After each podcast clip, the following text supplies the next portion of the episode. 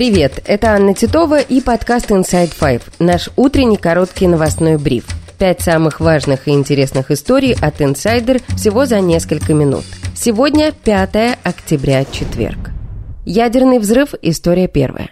Одна из главных российских пропагандисток, главред Russia Today Маргарита Симонян в своей программе ЧТД заявила, что над Сибирью можно устроить термоядерный взрыв, чтобы оставить мир без средств связи и вывести из строя все спутники на земной орбите. Мне вот тут один умный человек рассказал то, о чем я никогда не догадывалась и не знала. Я же не разбираюсь в этом всем. Я не военный эксперт. Я, знаете, дура баба, в футболе ничего не понимаю. И вот человек, он инженер, радиоэлектроник, э, говорит мне, а ты знаешь, говорит, мы это знали еще в советское время что если произвести в сотнях километрах на нашей же территории, где-нибудь над Сибирью, термоядерный взрыв, например, ядерный взрыв, то ничего не будет на Земле. Ничего такого страшного. Ни ядерной зимы, которую все боятся, ни чудовищной радиации, которая убьет всех вокруг, а кого не убьет, те умрут в течение 10 лет от онкологии. Этого ничего не будет. А что будет? Так это будет выведена из строя вся радиоэлектроника, вся цифра, все спутники. Вот эта камера, на которую меня сейчас снимают, вот этот телефон, который рядом со мной лежит. Все, мы вернемся с вами в год эдак какой-нибудь 93-й, проводные телефоны. Я вам скажу, чудесно же жили. Вот право, я даже обрадуюсь. С просьбой проверить заявление Симоньян на соответствие законодательству в Следственный комитет и МВД обратился помощник депутата Мосгордумы Евгения Ступина Николай Королев. Но спустя некоторое время Симоньян заявила, что ничего подобного она не говорила и подала ответное заявление на Королева, потребовав возбудить уголовное дело по статье «Клевета».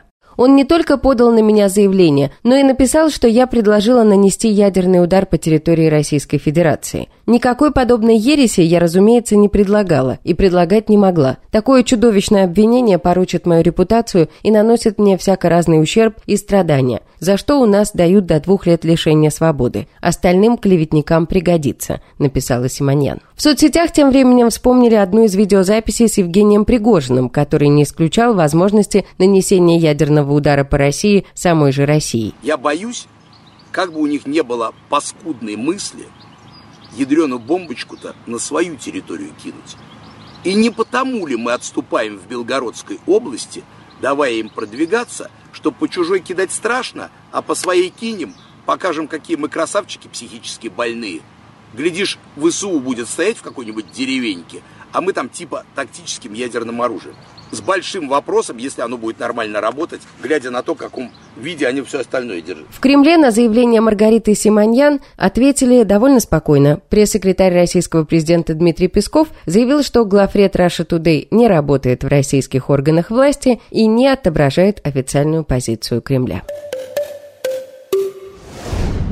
История вторая. Минобороны России сообщила о предотвращении высадки десантной группы ВСУ в Крыму. Утверждается, что в северо-западной части акватории Черного моря самолеты ВКС России помешали диверсантам, которые следовали на быстроходном военном катере и трех гидроциклах. Государственные СМИ из этого канала опубликовали видео со взятым в плен украинским диверсантом, который заявил, что группа состояла из 16 человек и следовала на скутерах и катере из Одесской области с целью отснять материалы о высадке на полуостров цель высадки поставить прапор, и сказать, что вот э, главное управление разведки зашла в Крым.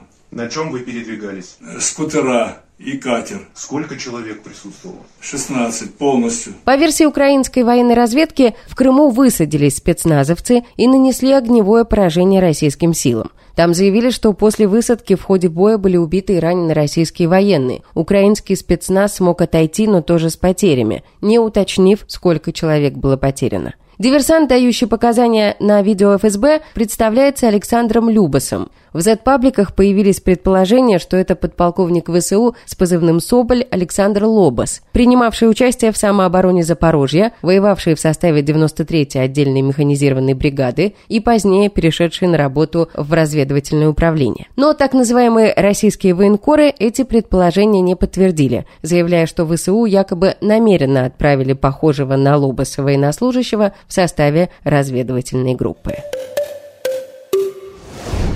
История третья. Бывшего редактора Первого канала Марину Овсянникову заочно приговорили к восьми годам и шести месяцам колонии по обвинению в распространении фейков российской армии. Показания в ходе процесса давали бывший муж Овсянниковой, ее сын и мать. Уголовное дело на журналистку завели после того, как в июле прошлого года она вышла на пикет на Софийскую набережную в Москве. Овсянникова держала плакат с антипутинскими надписями и информацией о количестве погибших украинских детей. Ее поместили под домашний арест, из-под которого она сбежала, забрав с собой 11-летнюю дочь. Сейчас бывшая сотрудница Первого канала живет в Париже. История четвертая. Премьер Великобритании Риши Сунак вызвал волну возмущения своим выступлением на конференции консервативной партии. Обращаясь к теме прав трансгендеров, Сунак сказал, «Нас не следует запугивать и заставлять верить, что люди могут быть любого пола, какого захотят. Они не могут. Мужчина – это мужчина, женщина – это женщина. Это здравый смысл».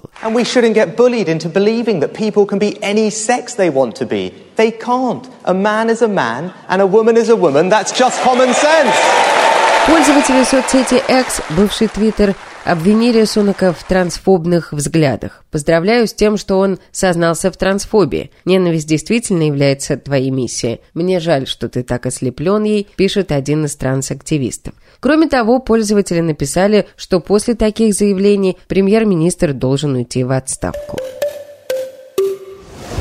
История пятая. Калужские школьники поздравили Владимира Путина с наступающим днем рождения открытками с портретом Степана Бандеры и его цитатами – Учителя получили задание якобы от регионального отделения «Единой России» поздравить Путина с наступающим днем рождения 7 октября. От них потребовали провести акцию с участием детей. С заданием был выслан портрет молодого Путина и лозунг «Наш президент всегда молод, наш президент всегда с нами, наша победа впереди». Учителя задание выполнили и отправили отчет его отправителю. Однако им оказалась не региональная «Единая Россия», а белорусский художник-акционист и бывший учитель Владислав Бохан. На портрете, который держат в руках дети и учителя, не молодой Путин, а молодой Бандера, из которого российские власти активно делают символ нацизма в Украине. На этих листовках с лицом Бандеры его же цитаты. В июле прошлого года Бохан таким же образом отправил на субботник учителей школы подмосковного города Клин с плакатами «Труд освобождает» и «Один народ, одна нация, один правитель». Это лозунги нацистов Третьего Рейха. В различных интервью бывший учитель рассказывал, что ему не жалко этих людей, потому что в конце концов эти люди фальсифицируют выборы, разносят повестки, то есть по сути отправляют своих бывших учеников на убой, говорил Бохан. Как бывший учитель он считает, что выбор есть всегда.